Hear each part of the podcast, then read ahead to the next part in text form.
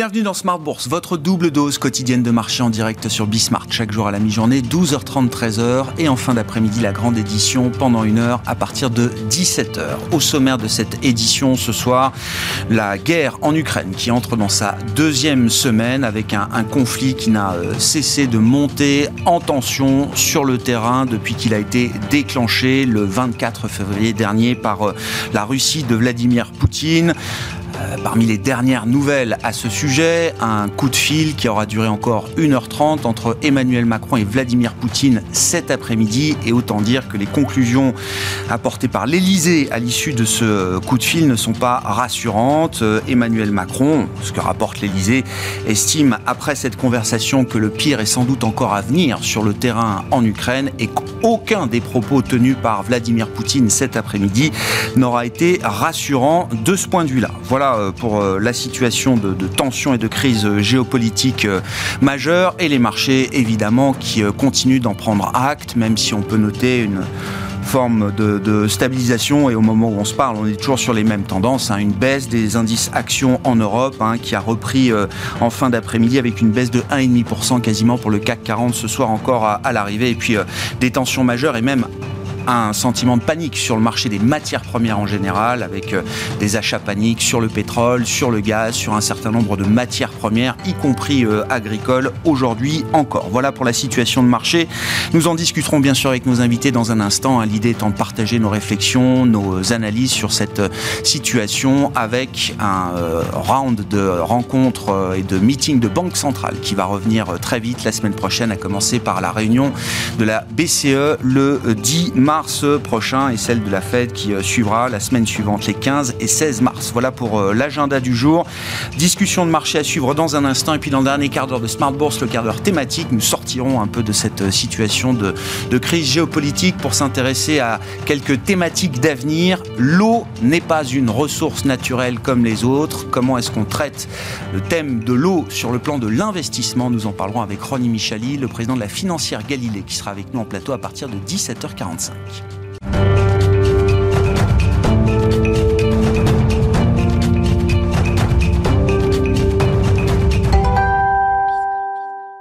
Des marchés qui restent particulièrement stressés après une semaine de guerre en Ukraine. Les infos clés du jour à l'issue de cette séance en Europe, c'est avec Alix Nguyen.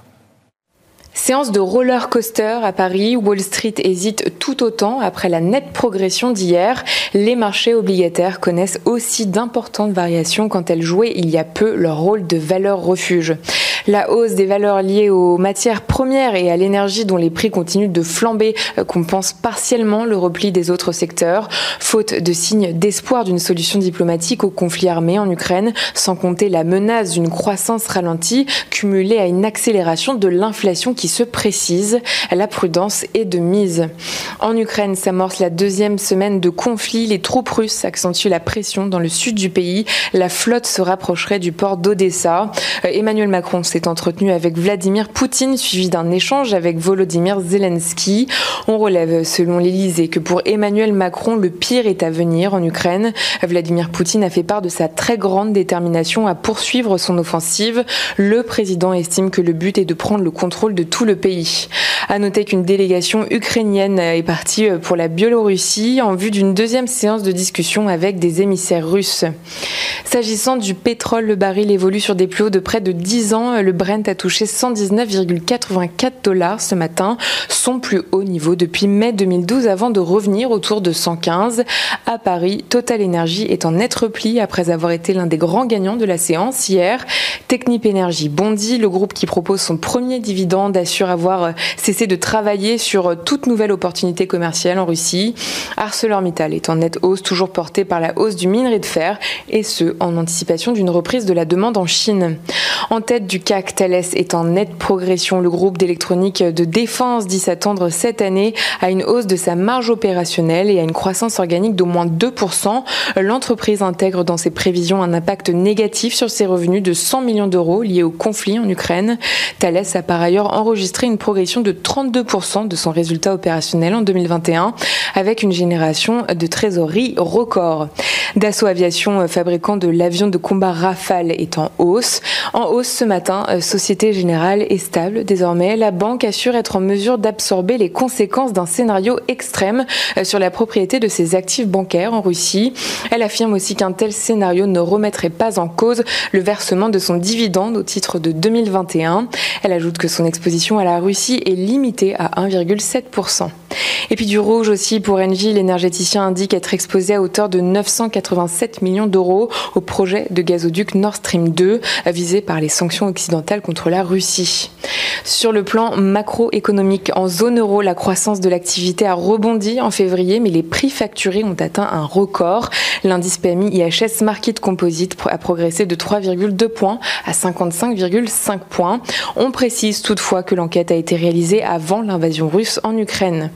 Et puis aux États-Unis, les inscriptions au chômage ont diminué de 18 000 à 215 000 la semaine dernière, chiffre le plus faible depuis le début de l'année. La productivité du secteur non agricole a quant à elle progressé de 6,6% au quatrième trimestre. Tendance, mon ami, chaque jour à 12h30 et 17h avec Alix Nguyen dans Smart Bourse sur Bismart.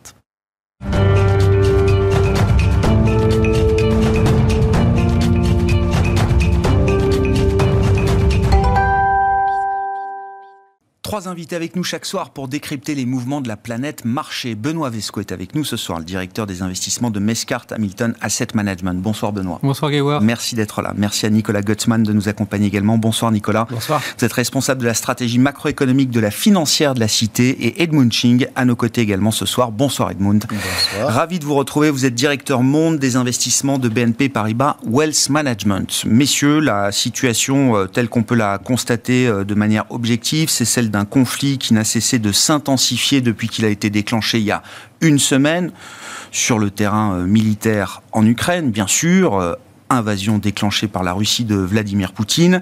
Euh, sur le front diplomatique, rien de très rassurant. Ça a été rappelé il y a quelques instants, à l'issue d'un coup de fil d'une heure trente entre Emmanuel Macron et Vladimir Poutine. L'Elysée estime que le pire est peut-être encore à venir sur le terrain militaire. Et face à ça, l'Occident a créé de toutes pièces un, un arsenal de sanctions sans précédent, euh, un arsenal de répression économique et financière qui a conduit à rayer la Russie de la carte financière mondiale en quelques jours. Est-ce que c'est un constat qu'on peut partager tous ensemble, euh, Edmund Et quelles sont les premières conséquences euh, évidentes qu'on peut tirer de cette euh, situation qui vient évidemment bousculer tous les scénarios qu'on avait en tête pour 2022 Bon, je dirais tout d'abord qu'il faut, il faut pas paniquer. C'est le premier message. Malgré tout ce qui se passe en ce moment, malgré toutes les incertitudes, malgré la volatilité qui est quand même extrême, il ne faut pas paniquer. Parce que si on regarde les cinq derniers conflits, par exemple la guerre du Vietnam ou même la crise en Crimée en 2014, on voit plus ou moins le même, les mêmes tendances. Tout d'abord, au début de la crise, bien sûr, les marchés actions, les marchés à risque baissent à cause de la volatilité, baissent à cause de cette incertitude. Mais ça dure quelques semaines. Et au bout de quelques semaines, peut-être un mois, deux mois, trois mois, bizarrement, les marchés actions commencent à rebondir de manière forte. De manière forte. Et donc, six mois à un an après le début de chaque crise, les marchés actions étaient quand même plus hauts que même avant le début de chaque crise, qui est quand même bizarre. C'est bizarre, mais c'est un, c'est un fait. Mm. Cinq fois sur cinq, c'est ça qu'on observe. Donc, qu'est-ce qu'on peut observer aujourd'hui? On dit toujours, bon, euh, l'histoire euh, ne, ne- ne répète jamais exactement Oui. À chaque fois, mais quand même, on a des, on a, on a des tendances, on, peut suivre les mêmes tendances, plus ou moins. Et si on suit la même tendance, peut-être le pire à venir à très court terme, mais à mon avis, on ne doit pas estimer que la guerre va durer très longtemps, à partir de, à partir de maintenant. On va voir une stabilité un moment ou l'autre.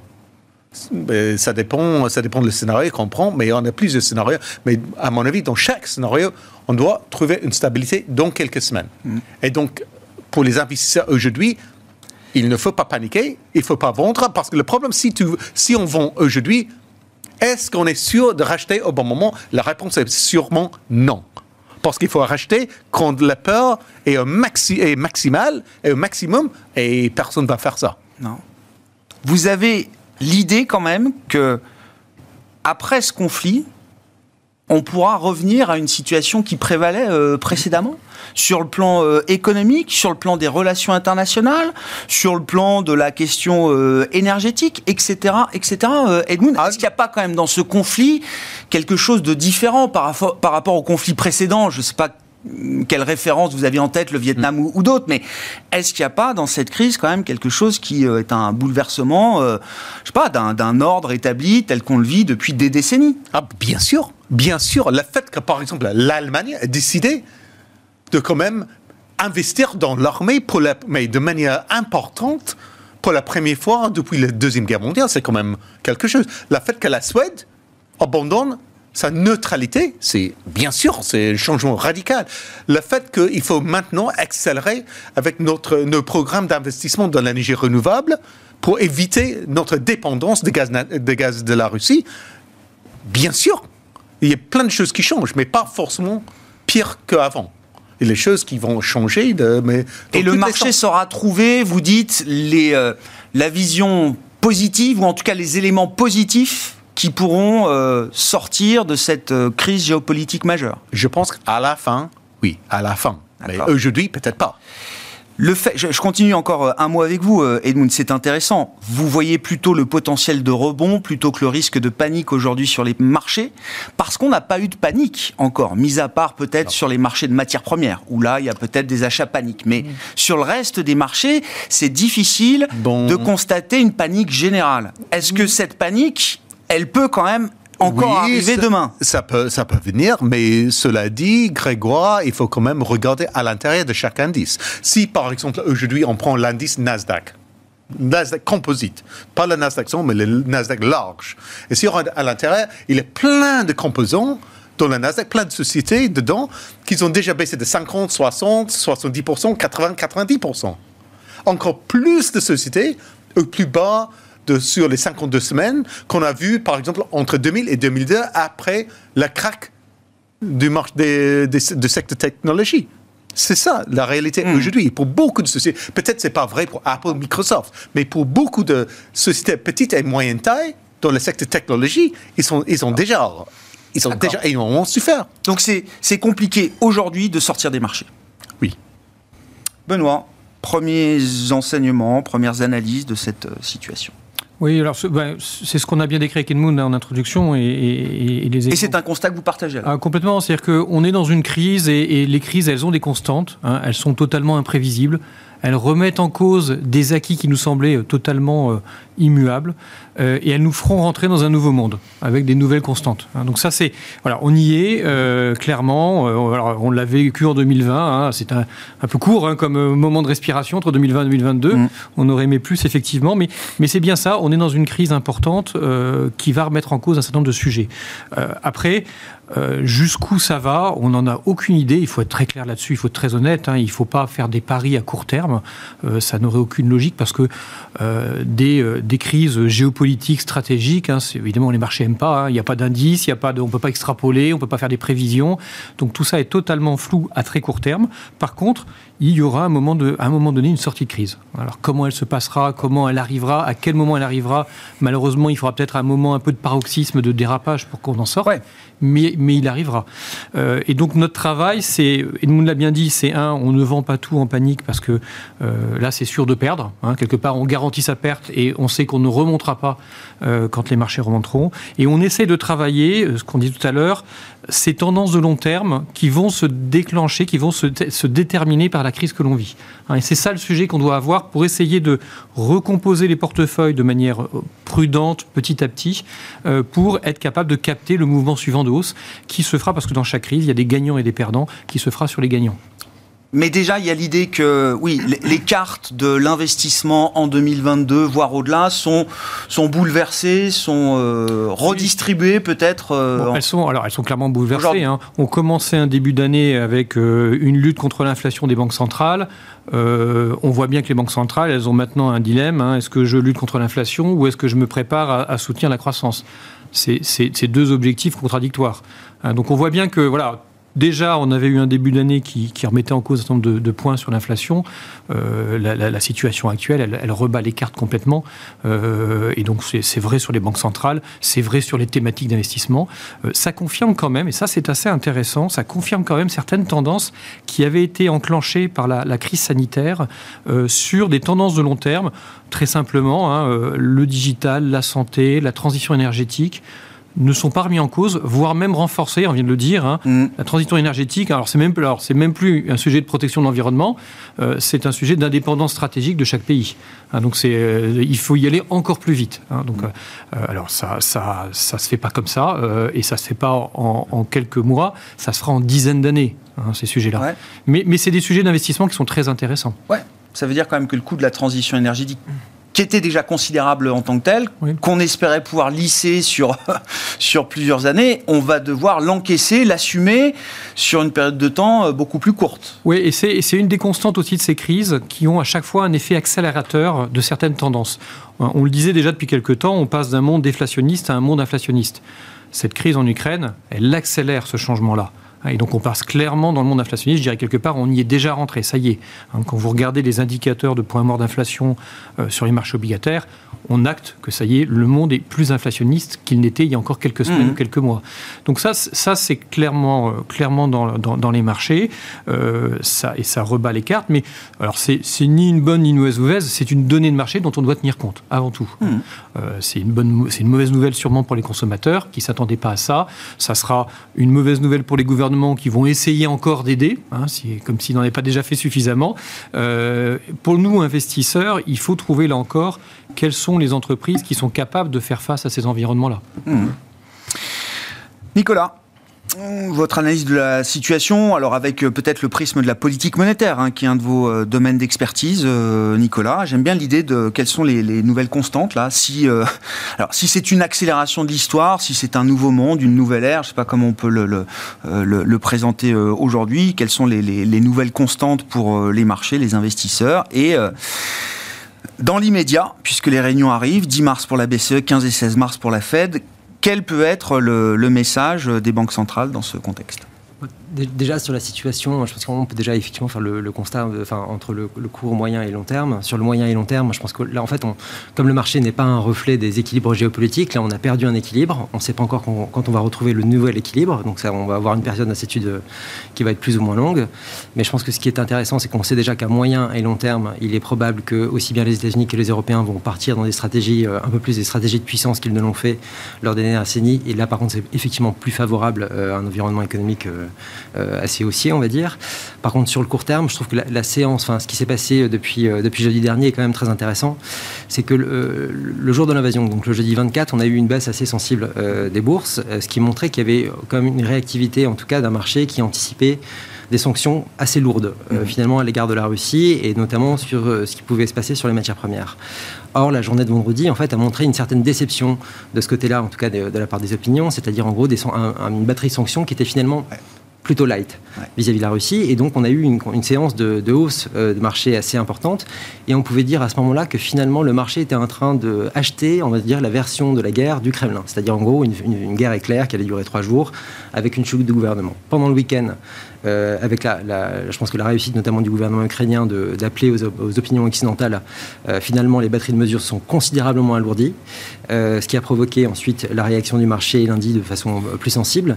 Mais je pense que ce, et notamment ce que vous avez dit notamment sur ce qui s'est passé entre la discussion entre Poutine et Macron pour les prochains jours, c'est-à-dire que pour le moment, même si la, Russie, comme vous l'avez dit, est plus ou moins coupée du, régime financier mondial, si, je regarde simplement en termes de flux sur le gaz, le 1er janvier de cette année, la Russie encaissait à peu près 180 millions, 190 millions par jour, euh, selon les calculs de Bruegel, 180 euh, millions de dollars par jour sur le gaz européen. Mhm. Aujourd'hui, on est à 660 millions. C'est-à-dire que chaque jour qui passe, ils encaissent 700 millions d'euros, enfin de dollars d'entrée. Et donc, en fait, le gaz européen sert à financer la guerre. Donc, évidemment, euh, on va avoir sans doute, avec l'intensification COPA, des combats, on va dire une réaction des opinions occidentales et sans doute une volonté de la part des gouvernements européens de couper cette situation. C'est un sujet qui est sur la table, dit l'Elysée, après la discussion Macron-Poutine cet après-midi. Il va falloir réfléchir à sortir Sberbank et Gazprom Bank de SWIFT, peut-être, et réfléchir à un embargo plus large sur les, les hydrocarbures russes. Et là, et là c'est là où ça devient aussi intéressant, c'est que qu'aujourd'hui, le ministre allemand, Habeck, de l'économie, a dit que pour l'instant, ce n'était pas sur la table et qu'il ne souhaitait pas aller dans cette direction-là et qu'il préférait s'y opposer. Mhm. Donc, parce que, notamment pour l'équilibre social allemand. mais là, on va encore avoir de nouveau un risque de conflit au sein de l'Europe, donc ce serait bien de ne pas perdre l'unité. Mais effectivement, c'est quelque chose qui est relativement sensible parce que quand on regarde aujourd'hui, on parle des prix du pétrole qui sont revenus à niveau de 2008, mais quand je regarde en euros, en fait, l'euro est à 1,10 aujourd'hui.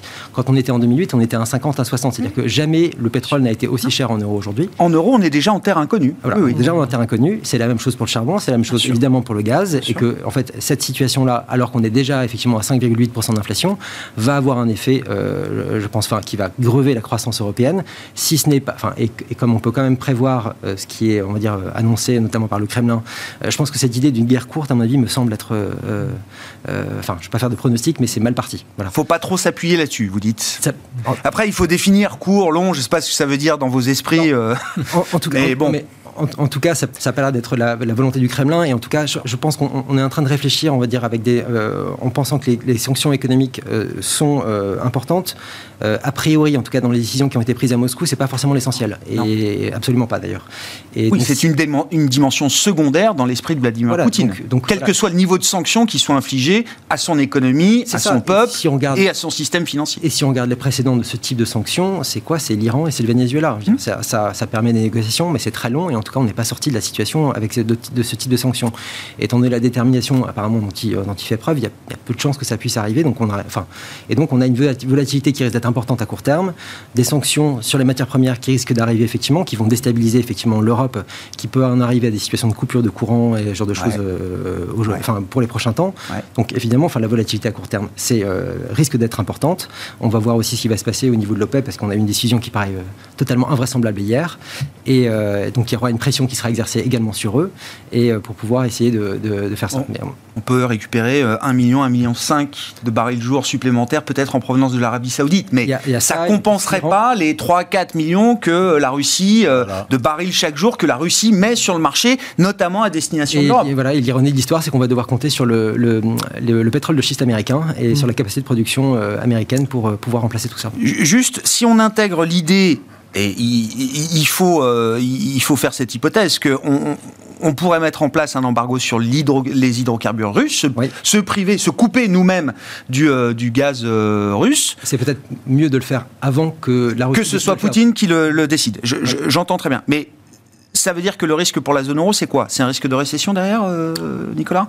Euh, je, pense qu'on peut, en parler. Non, mais ouais, d'accord. On peut commencer. Non, parce que je pense à la Banque Centrale Européenne qui va s'exprimer dans une semaine et que Philippe Lane a fait un premier calcul de coin de table, euh, moins 0,3, moins 0,4 points de, croissance. Lui-même dit que c'est un premier calcul de coin de table. Oui, c'est un premier calcul de coin de table. Si vous regardez le discours qui a été prononcé par Fabio Panetta lundi, je pense qu'on est en train de parler d'un petit peu d'autre chose et je pense mm. qu'il a pris la prise de conscience, en tout cas, de la situation, notamment pour un membre de la BCE pour le moment, euh, Fabio Panetta, montre qu'il y a un, danger effectivement de répéter les erreurs qui ont été commises en 2008 et en 2011. Mm. Parce que c'est aussi, c'est pas une question de prix, le niveau de prix, mais c'est de combien de temps les prix, les prix énergétiques élevés restent en place? Parce que si on reste en place deux jours, trois jours, on n'a pas de souci. Mais si ça reste en place trois mois, six mois, là, ça va faire énormément mal aux économies mondiales. Mais comment pourrait-il en être autrement, euh, Edmund J'ai du mal à imaginer, à comprendre ce qui amènerait les prix de l'énergie à revenir à des niveaux euh, qui déjà, prévalaient il y a quelques mois dans les 3-6 mois qui mais Déjà, Grégoire, il faut, faut, faut,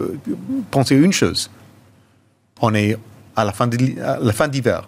D'accord Donc, euh, les besoins de chauffage sont quand même très élevés en Europe. On aura la driving season aux États-Unis dans deux mois. Voilà. La driving season aux États-unis. Oui, mais la euh, driving ben season, là, on peut voir la destruction de demande. Peut-être ils vont, ils vont, ils vont, un peu moins. Ils vont faire un peu moins ah, dans leur Ok. Non. Mais, mais en Europe, pour nous, c'est le chauffage qui compte. Et là, on espère, on espère qu que la température rechauffe en Europe. Euh, voilà, on a moins besoin de gaz, moins besoin de la Russie.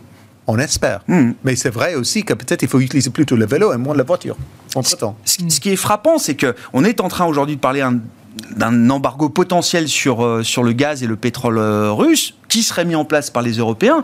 Moi, je vois, j'écoute des spécialistes du pétrole qui me disent aujourd'hui, c'est vrai sur le marché pétrolier, il n'y a plus un occidental qui veut prendre le risque d'acheter un baril de pétrole russe euh, aujourd'hui. Quand bien même c'est encore autorisé, quand bien même le canal euh, bancaire russe est encore ouvert pour ce type de transactions, quand bien même il s'agit de mettre en place des transactions avec des brokers ou des négociants occidentaux, Trafigura, Glencore ou d'autres. Ces gens-là n'arrivent plus à vendre un seul baril de pétrole d'Oural à un acheteur occidental aujourd'hui. Oui, mais c'est bien, c'est bien ces phénomènes de crise où il y a un effet autoréalisateur à un moment donné. Le, la présomption de risque, l'envisagement, envisager un risque tel, tel qu'on peut l'imaginer, fait qu'il arrive. Hein, donc ça, c'est, on est vraiment dans ce phénomène-là. Nous, en tant qu'investisseurs, c'est toujours pareil. Quelle question on doit se poser? Clairement, hein, on commençait le début de l'année en disant la consommation, vu les taux d'épargne, ça doit être un moteur. Bon, bah, on voit bien que ce sujet-là, il est remis en cause, clairement. Euh, si vous avez des hausses de prix de l'énergie, euh, comme on est en train de l'imaginer et dont on ne voit pas le bout, euh, ce moteur-là, alors tant mieux, les consommateurs aient plutôt de l'épargne, mais il ne faut pas imaginer que ce soit un moteur fort de la croissance. Donc, il faut revenir sur des sujets qui vont passer ce cap-là. Ils ne les passeront probablement pas à court terme, ils les passeront, passeront à moyen terme. Hein. Et là, on revient sur ces thématiques hein, envisageables, investissables à, moyen terme. Mmh. Mais, mais, mais c'est clair que voilà, il faut, il faut se reposer ces questions-là et remettre en cause un certain nombre de, sujets qu'on avait euh, sur la table au, début d'année. Et alors, comment est-ce qu'on aborde aujourd'hui la question de l'investissement dans le secteur euh, énergétique? Euh, On voit du jour au lendemain des corporate major pétrolières qui décident de tirer un trait sur mmh. des investissements, des partenariats, des JV en, Russie. Ça se compte quand même en dizaines de milliards de dollars pour, pour elles, pour ces compagnies. Elles peuvent l'assumer, il n'y a pas de problème. Mais je veux dire, c'est du jour au lendemain, c'est un mmh. cas d'investissement qui peut changer pour l'investisseur. Comment on aborde cet investissement dans ce secteur aujourd'hui Oui, non, clairement, c'est un secteur qui est, euh, bah, qui, faut rappeler de point fouet par la, par la crise et sur lequel nous, on va rester à l'écart pour le moment à court terme. On peut pas, on n'a pas de visibilité. Euh, dans la partie énergétique, on va essayer de trouver les nouvelles solutions énergétiques. D'accord pas les, pas, les anciennes. Hein, le, la thématique aujourd'hui, c'est il faut être indépendant énergétiquement et indépendant via des énergies renouvelables, pas des énergies fossiles. Et vous confirmez que le marché a tout de suite, euh, euh, comment dire, retrouvé de l'intérêt pour ces green stocks qui avaient été quand même particulièrement malmenés à travers l'année 2021 oui, alors on voit, on voit ces valeurs-là qui résistent mieux euh, et qui repartent pour certaines à la hausse. Donc il y a, clairement un intérêt. Le marché l'a détecté très vite. Là-dessus, il y a pas le, débat, il est clair. Hein, euh, indépendance stratégique énergétique, elle est, elle est évidente. Euh, et la plupart des pays occidentaux ne sont pas producteurs et n'ont pas de réserve d'énergie fossile. Donc le, débat, il est simple. Hein. On n'en est même plus à se poser la question de la préservation de l'environnement. Malheureusement, on en est juste à se dire, il faut qu'on soit indépendant stratégiquement, tout simplement. après, voilà, ça va pas se faire, euh, ça, ne se résout pas, ce problème-là, en quelques secondes. Et vous l'avez très bien dit, ça passe par des hausses de prix de l'énergie à court terme. Ça a la vertu, je ne sais pas si c'est une vertu indirectement, de rendre encore plus rentables les, euh, les productions d'énergie renouvelable. Bon, bah ça, ça les remet au goût, du jour, au goût du jour et encore plus investissables. Est-ce qu'on peut dire un mot quand même aussi du régime de sanctions, enfin de la réponse euh, qui est vraiment un précédent historique majeur, euh, peut-être, euh, Nicolas, en quelques heures, en un week-end, on a quand même durci, alors ce qui était en première intention un peu faible peut-être, mais on a quand même mhm. créé de toutes pièces. Alors ce que j'appelle, je suis désolé du, terme, il est peut-être un peu maladroit, mais oui, une, une arme économique et financière de, de destruction massive. On a rayé la Russie de la carte financière en 48 heures, on a détruit sa signature souveraine. On a gelé les actifs de sa banque centrale à travers le monde. On est en train de rayer les actions russes de tous les indices euh, émergents euh, aujourd'hui. C'est quand même assez nouveau comme type euh, de, réponse. Et je ne sais pas, est-ce que ça soulève des questions pour, pour l'avenir? Est-ce que ça change quelque chose pour le monde financier demain? Je ne crois pas vraiment que ça change les choses parce qu'en fait, il faut deux choix. En fait, en gros, le, le dollar va rester une monnaie de réserve parce que c'est la seule. Et mais par contre, sur les sanctions, euh, en fait, c'est des sanctions qui ont déjà été mises en place. La nouveauté, c'est qu'on les mette aussi fortement, aussi rapidement et qu'on le mette tout, tout, ensemble. Mais effectivement, enfin, l'Iran et le Venezuela ont déjà expérimenté ce genre de choses. Euh, effectivement, ça a un effet euh, considérable, mais encore une fois, ces deux économies, alors même si elles sont dramatiquement affaiblies, enfin, les pouvoirs sont toujours en place. Donc, donc voilà. Ensuite, sur la batterie de sanctions en elle-même, donc je crois que notamment pour les États-Unis, en fait, la mise, la mise en effectivité de l'intégralité des mesures sera, ce sera seulement le 26 mars. Donc on en encore un peu de temps pour que ce soit effectivement mis en place. Donc pour l'instant, c'est plutôt une réaction a priori du marché par rapport à ça. On voit que le rouble a encore chuté aujourd'hui. Euh, effectivement, sur les activités de la Banque centrale, encore une fois, c'est pas une nouveauté parce que l'Iran a déjà été frappé par ce genre de, ce genre de choses, évidemment pas dans la même mesure. Et, euh, bah oui. Et voilà, mais par bah contre, le gros écueil là-dedans, encore une fois, c'est que euh, si on prend les États-Unis avec, en gros, euh, les pays occidentaux, enfin l'Europe plus le UK plus les US, c'est un milliard par jour qui sont fournis euh, à l'État russe aujourd'hui au travers des hydrocarbures. Ce qui est quand même significatif. C'est aussi significatif que du coup ça revient. Si je prends la, situation pré-pandémique, les, exportations russes, ça représente à peu près 400 milliards. Euh, et en fait, en, termes en volume, si on supprime tout le reste, avec la hausse des prix du carburant, on retrouve les 400 milliards aujourd'hui. Donc en fait, c'est comme si rien n'avait changé pour eux, pour le flux interne de capitaux. Et donc, si il y a une incohérence, enfin, il y a une forme de, bah, d'irrationalité, on va dire. C'est vous qui le dites, mais je pense que c'est le cas. Oui, mais donc on va résoudre cette incohérence. Bah, je, pense que ce serait effectivement ça, parce que euh, la question là maintenant, effectivement, c'est parce que la Russie va, enfin, euh, ils l'ont dit depuis quelques jours, ils veulent également répondre, et que évidemment c'est un levier notamment pour le pouvoir russe d'éventuellement de mettre un coin dans l'unité européenne, notamment entre l'Allemagne et la France sur les questions énergétiques, avec l'Allemagne qui, qui, ne veut pas toucher aux sanctions et la France qui veut bien. Donc de mettre un coin et en plus d'essayer d'affaiblir évidemment l'économie européenne, ce qui mettra euh, plus de difficultés à réagir euh, également. Hmm. Mais ça, donc c'est, euh, je, je, pense que c'est effectivement très intéressant, enfin très important de pouvoir mettre ça en place pour pouvoir euh, éviter de, enfin, pour pouvoir au moins, et enfin, il y aura pas, je pense pas que ça donnera un effet supplémentaire, on va dire, sur la capacité d'arrêt de, des combats de la part de Vladimir Poutine, mais au moins ça mettra, euh, un, on va dire, un affaiblissement supplémentaire sur l'économie russe qui pourra permettre d'avoir peut-être des effets euh, supplémentaires.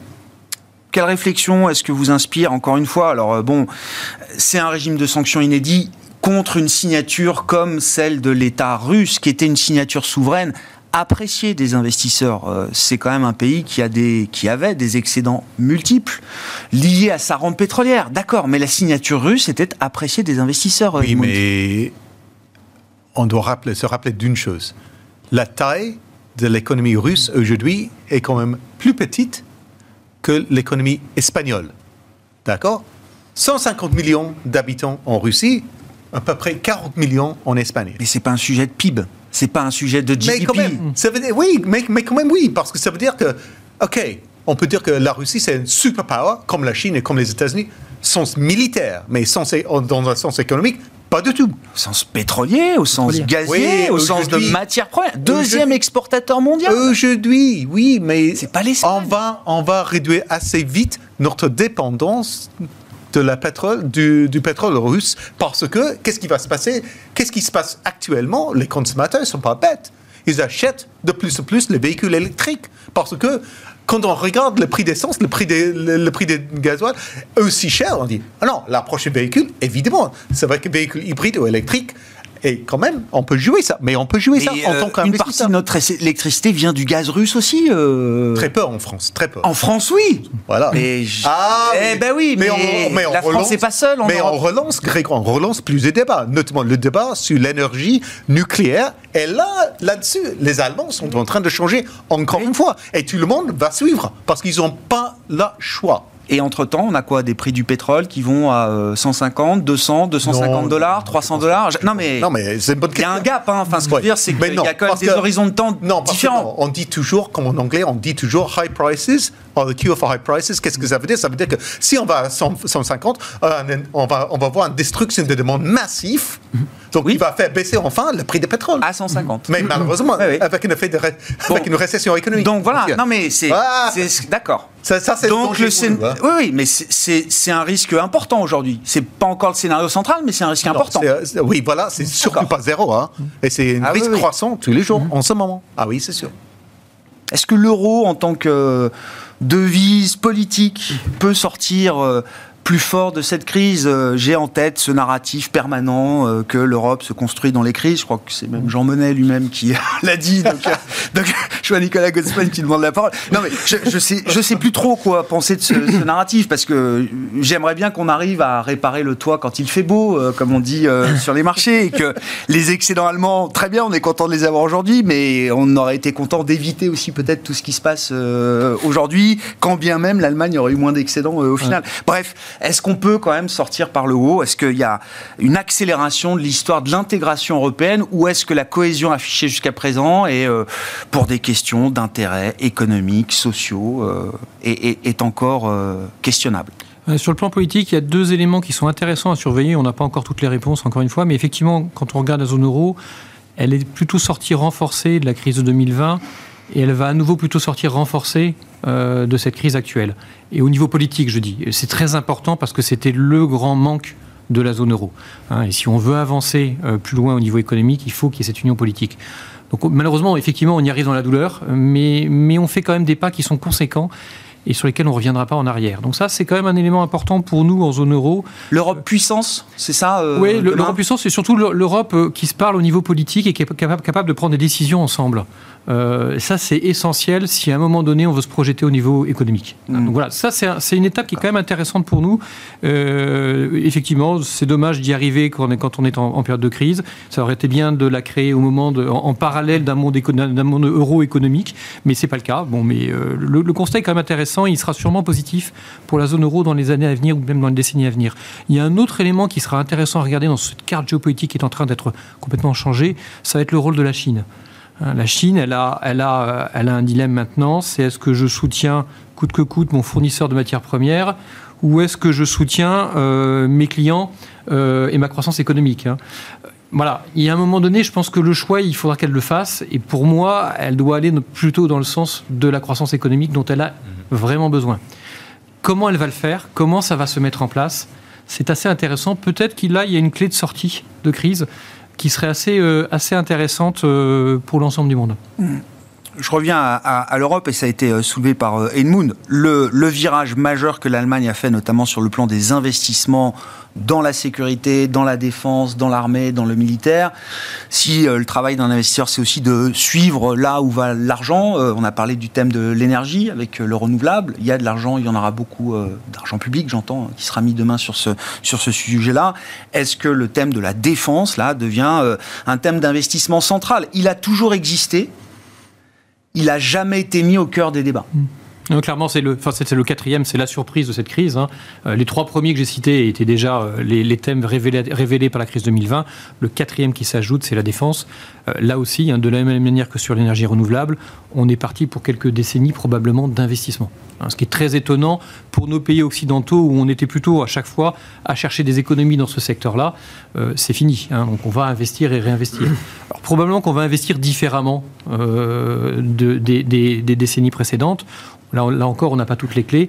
Euh, est-ce que c'est plus la cybersécurité que, les missiles qu'on aligne? Ah oui, il y a des choses comme ça qui vont se mettre en place sur lesquelles on n'a pas encore toutes les réponses. Et, on trouvera, euh, une manière de, euh, répondre aux prérequis de l'ESG aujourd'hui en investissant dans le secteur de la sécurité au sens large. Oui, alors c'est un débat qui n'est pas tranché. Là aussi, je pense qu'il y, a des solutions pour garantir une, indépendance et une sécurité dans les pays qui ne sont pas uniquement en, alignant des armes de destruction massive. Euh, et, ça, je, pense que en fait, ces outils-là sont déjà probablement déjà utilisés actuellement. Hein. on n'en sait pas grand-chose euh, et ils continueront à se développer. Hmm. Vous vouliez revenir sur l'idée, le, narratif de l'Europe qui se renforce dans les crises, euh, Nicolas? Oui, c'était en fait c'était simplement pour. Est-ce que l'euro sortira, en tant que projet politique, j'entends, sortira plus fort de cette crise bah, Alors évidemment, je, l'espère, euh, mais je pense que la grande question, effectivement, enfin c'était déjà le cas avec le Covid, mais là c'est peut-être encore plus vrai aujourd'hui. C'est euh, on a une stratégie en Europe depuis le début. On va dire quand on regarde le pacte de stabilité ou la, la, stratégie de la BCE qui est celle de la stabilité monétaire, on a une Europe qui est régie vraiment par la stabilité. Et cette stabilité-là, en fait, elle s'est plutôt traduite par la stagnation depuis euh, depuis 20 ans, enfin surtout depuis 10 ans. Et il serait peut-être temps effectivement qu'on passe à quelque chose d'un peu plus euh, expansionniste que ça, plus dirigé vers la croissance. Et du coup, ce serait bien que la BCE arrête de se cacher derrière son petit doigt en parlant de stabilité des prix et de constater simplement que oui, une banque centrale est un acteur géopolitique, que oui, la banque centrale est capable de soutenir la croissance européenne à son plein potentiel qui permet d'avoir un développement qui soit le plus fort possible, ce qui permettra aux États aussi d'avoir, on va dire, des, finances plus solides, d'avoir des, capacités budgétaires plus importantes, notamment sur le, les domaines militaires, et enfin tous les domaines importants pour les États, et que, et que donc ça, ça doit être pris en compte effectivement par la Banque Centrale Européenne, donc par les gouvernements, pour pouvoir avoir une stratégie cohérente d'ensemble. Et euh, évidemment, évidemment, et quand vous parlez des, dépenses militaires, on voit, je crois que la, Pologne a décidé aujourd'hui qu'ils allaient dépenser maintenant 3% de leur PIB en termes hmm. de, défense. Et en fait, on peut voir ça d'un œil défavorable, mais même sur, sur le terrain économique, les dépenses militaires américaines ont toujours été un puits sans fond de la technologie américaine. Et donc, si on soutient nos, armées et les dépenses militaires, ce sera également aussi une opportunité pour les Européens de soutenir un, un secteur technologique qui nous font aujourd'hui terriblement défaut. À l'époque, euh, on appelait ça le complexe militaro-industriel. Oui. Non, mais je, date un peu. J'ai un peu euh, les manuels scolaires de l'ancien temps. Non, mais on, on, va créer un écosystème. Ça va permettre de créer un écosystème qui va être favorable à l'industrie de pointe, à la technologie. Non, mais, c'est ça. Ce qu'il faut rester prudent. Pour l'instant, ça fait, ça fait trois jours. On est dans les euh, et voilà, on est, voilà, on est, on est dans les effets d'annonce. On verra ce qui va être véritablement fait, si ça va durer ou pas dans le temps, si cette unité européenne va perdurer. Mais en, en, tout cas, on peut espérer, en tout cas, avec ce qui s'est passé là maintenant avec euh, le début des négociations qui vont commencer donc le 10, euh, donc euh, jeudi prochain, sur l'avenir de la stratégie de croissance européenne, donc à, Versailles finalement, et pas à Paris, avec la réunion des 27 à cette occasion, et justement d'initier une stratégie de croissance. Et on va dire qu'effectivement le moment, et vu le, le, contexte actuel, en tout cas, ça permettrait d'avoir un point de départ qui pourrait être un peu plus intéressant que ce qu'on a vu depuis de nombreuses années. Bon, comment est-ce qu'on conduit les, investissements euh, pour le compte de ses clients aujourd'hui, euh, Edmund? Moi, j'ai en tête l'idée que bon, les États-Unis sont euh, évidemment le refuge éternel, le dollar, même le marché action. Jérôme Powell que j'écoutais hier soir, évidemment très attentif à la situation, grande incertitude générée par la guerre ukrainienne, mais au final, la balance des risques pour la Fed elle a très peu bougé, en tout cas beaucoup moins que pour la Banque Centrale Européenne. Non, c'est sûr que Jérôme Powell a un travail beaucoup plus difficile que président de la garde chez les BCE pour l'instant. Ça, c'est évident, parce qu'ils ont les problèmes des augmentations de salaire qui sont assez fortes aux États-Unis, qu'on n'a pas ici en Europe. C'est quand même bizarre parce qu'on a un marché d'emploi qui est très fort en Europe, mais pas ce problème des augmentations de salaire qui peut-être est hors contrôle. en Europe, pas du tout. Mais aux États-Unis, là, on se pose la question, et c'est pour ça la Fed trouve un équilibre entre l'inflation et la croissance. C'est super, super difficile. Hein. Moi, je ne voudrais pas ce, travail-là en ce moment. Parce qu'il va avoir un sujet de croissance euh, cette bah, année, Jérôme Poel Non, mais enfin, le boom économique américain, il est quand ah même majeur aussi. Euh, oui, derrière l'inflation à 8%. Non, mais si on regarde aujourd'hui, c'est sûr qu'on voit déjà la destruction de la, de la demande des, de la part des consommateurs aux États-Unis. Et c'est pour ça, si on regarde l'indicateur de, la Fed d'Atlanta, GDP now, on est à 0% pour le premier trimestre. on se demande pourquoi? Parce que les consommateurs ne sont pas idiots. Mm. Ils voient les prix trop élevés, ils disent Ah, il faut dépenser moins. Voilà, parce que l'essence coûte plus cher, la nourriture coûte plus cher, donc je suis obligé de dépenser moins sur les autres choses. C'est normal. Donc il va devoir freiner la croissance. Qui? Jérôme Powell? Non. Non. ah. Ah, il ne voudra pas freiner la croissance. Non, exact. D'accord. Donc c'est pour ça que c'est super difficile, parce qu'il voudrait bien que le taux d'inflation rebaisse, mais en même temps, il ne veut, pas, il veut pas être le, le comme dit, la personne oui, qui a plongé l'économie. économique, voilà. Un mot là-dessus, Nicolas, et puis on conclura avec. Euh, oui, ce qu'il a, il a quand même la place. Ils sont, euh, enfin voilà, le, taux d'intérêt naturel, on va dire là où il commencera à détruire vraiment de la demande, il, il, l'a estimé lui-même entre 2 et 2,5%, donc il a la place pour monter les taux. Euh, d'ici là, donc il peut monter les taux de façon assez consciente. Ensuite, la crise, pour l'instant, le, tout ce qui est matière première, il y a moins de vulnérabilité de l'économie américaine par rapport à cette situation, beaucoup moins que l'Europe en tout cas, donc il a moins de risques sur la croissance, et il a surtout une économie donc qui est euh, qui est aujourd'hui une croissance nominale qui est au-dessus du potentiel. Et sur le GDP Now, effectivement, on est arrivé à zéro, mais en, termes nominaux, par contre, on est toujours à des niveaux qui sont euh, au-dessus de ce potentiel-là. Donc pour l'instant, il n'y a pas de risque euh, vraiment sur l'économie américaine. Ce n'est pas du tout le cas en zone euro. Là, il y a vraiment une différence. Est-ce qu'on peut terminer, Benoît, et puis Edmund, rapidement, rappeler, oui, quelques, quelques réflexes à avoir quand on est investisseur dans ces marchés comme cela et quand on est professionnel comme vous, quand on gère les actifs pour le compte de ces, clients-là. Qu'est-ce que vous avez pu faire? Qu'est-ce que vous ne faites pas? Qu'est-ce que, Qu'est-ce que vous attendez de faire? On ajuste les portefeuilles, on ne vend pas tout. Hein, C'est-à-dire qu'il faut, il a fallu vendre avant la crise, donc impossible de la prévoir. Donc on ne vend pas tout, on ajuste les portefeuilles euh, petit à petit parce qu'on ne connaît jamais le, le, moment du point bas, et donc on le fait progressivement et on se prépare au futur moment de hausse dont on ne sait pas quand il viendrait et à quel moment et par quel, par quel biais et par quel moyen. Donc euh, voilà, c'est essayer de rester euh, sur, euh, sur une, une, une, tendance de moyen terme et garder une vision de moyen terme. Ce qui permet de, de passer ces périodes qui sont évidemment stressantes, c'est normal. Hmm. Exact. Pour nous, on cherche de jouer à la fois la diversification des portefeuilles, bien sûr, mais aussi de, jouer les grandes tendances haussières qui restent en place, à noter bien sûr les matières premières. Et donc j'ai bien sûr parlé de, la révolution dans l'énergie renouvelable, les véhicules électriques qui quand même demandent de plus en plus de métaux industriels, l'étain, le cuivre, le nickel, l'aluminium. Et là, les stocks sont très très bas. Et si bien sûr euh, on n'a pas d'offre de la part des producteurs russes, ah, ça va être compliqué. Donc, euh, on a investi là pour l'instant parce que c'est une bonne diversification pour nos clients. Merci beaucoup, messieurs. Merci d'avoir été les invités de Planète Marché ce soir et d'avoir euh, partagé avec nous vos réflexions et vos analyses. En plein cœur de cette crise géopolitique majeure, après euh, une semaine révolue de guerre en Ukraine. Désormais, Nicolas Gottsman était avec nous, responsable de la stratégie macroéconomique de la financière de la Cité, Edmund Ching, directeur monde des investissements de BNP Paribas Wealth Management, et Benoît Vesco, directeur des investissements de Mescart Hamilton Asset Management.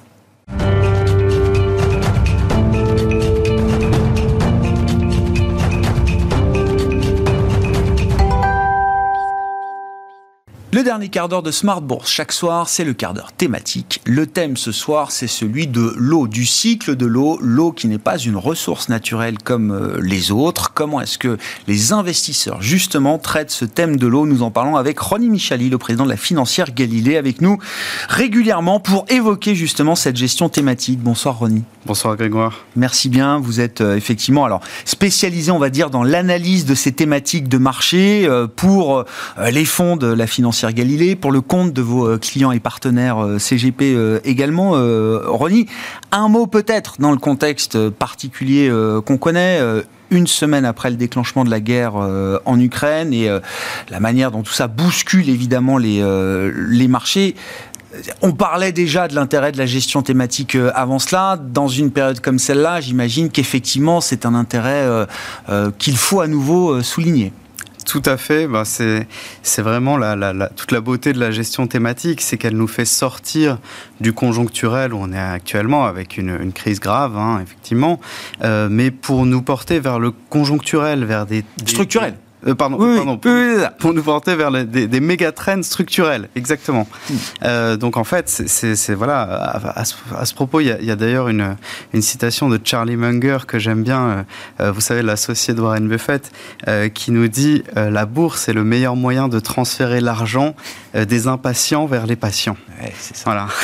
Après, il n'empêche pas qu'il faut toujours constamment vérifier que la thématique est porteuse, qu'elle est correctement valorisée, évidemment, faire des ajustements ajustements tactiques euh, sur les thématiques, mais ça, c'est évidemment notre job en tant que gérant actif. Quoi.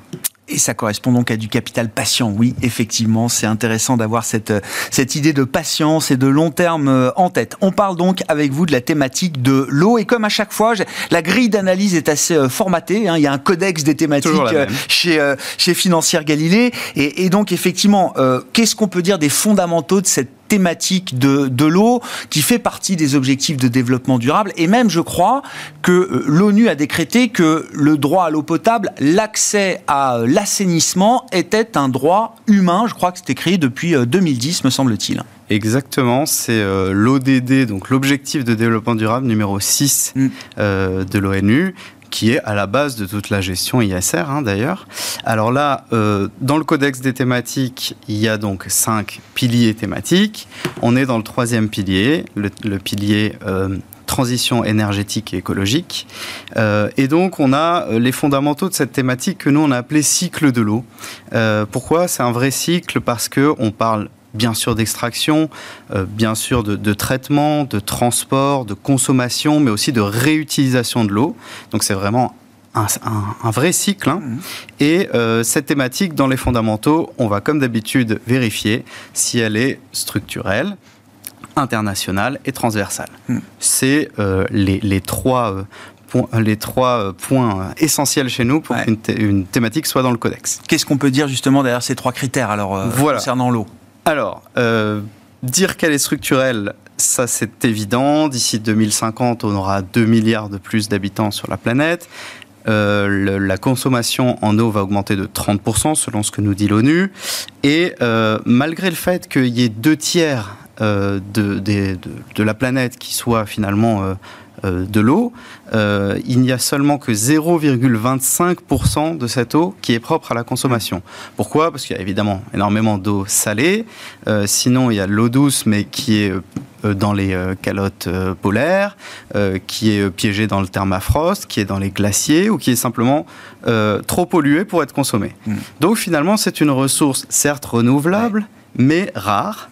Et, évidemment, on peut rappeler aussi qu'il y a quand même 5 personnes qui meurent par minute du fait du non-accès à l'eau ou du fait d'une eau insalubre. Donc c'est vraiment une problématique structurelle et euh, c'est quelque chose qui va concerner finalement tous les continents. Ça m'emmène à vous, à vous dire effectivement que c'est également une, euh, une problématique, qui est, enfin une thématique qui est internationale. Euh, on sait que euh, en 2050, il y aura jusqu'à 4 milliards d'êtres vivants qui pourront être dans des zones qui sont considérées avec euh, un stress hydrique, euh, alors qu'on n'est que 1,2 milliard dans ces zones-là. Je précise d'ailleurs que l'Europe n'est pas du tout épargnée. Ah, hein. Et quand on regarde, ça touche vraiment tous les, les continents. Et ça touche beaucoup, bien sûr, le secteur de l'agriculture, puisque le secteur de l'agriculture, euh, c'est le secteur qui est le plus consommateur en eau. 70% des besoins d'eau douce sont utilisés pour le secteur de hmm. l'agriculture, et notamment pour l'élevage bovin, euh, lorsqu'on sait que euh, pour produire un kilo de viande bovine, il faut 15 000 litres d'eau. Voilà.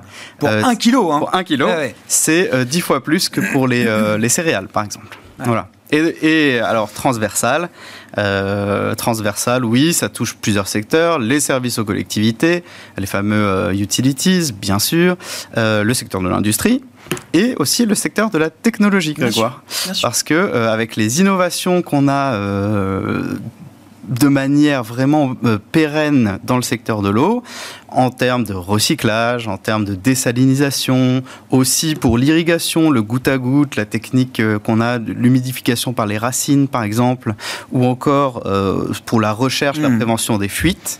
c'est vraiment quelque chose. Il y a de l'innovation. Voilà, c'est vraiment quelque chose qui a trait à la technologie et même parfois à la robotique. Ouais.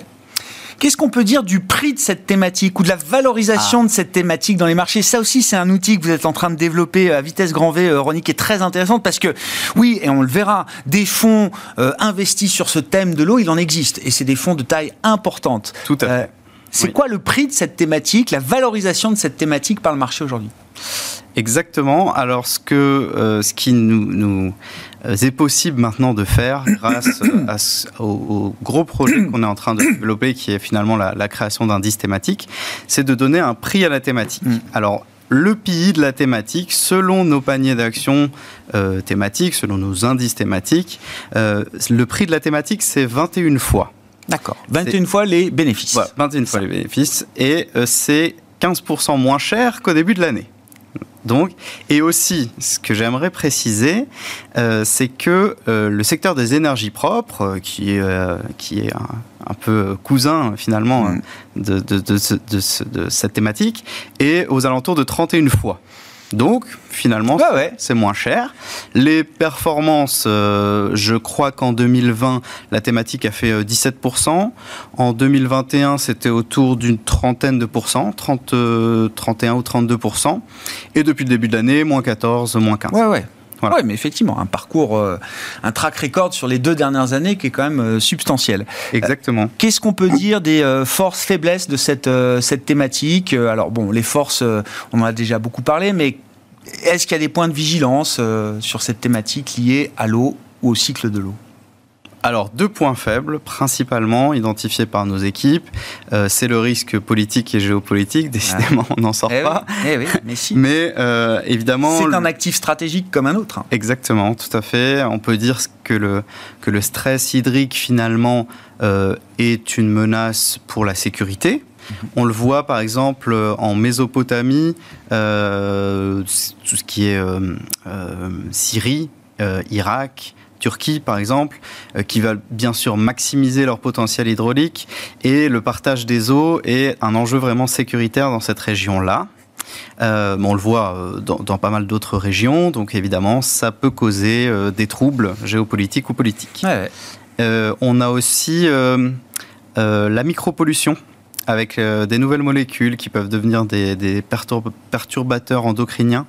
ça, on le voit de plus en plus et ça peut venir effectivement contaminer certaines sources qui, peuvent être du coup et se répercuter dans les cours boursiers des sociétés.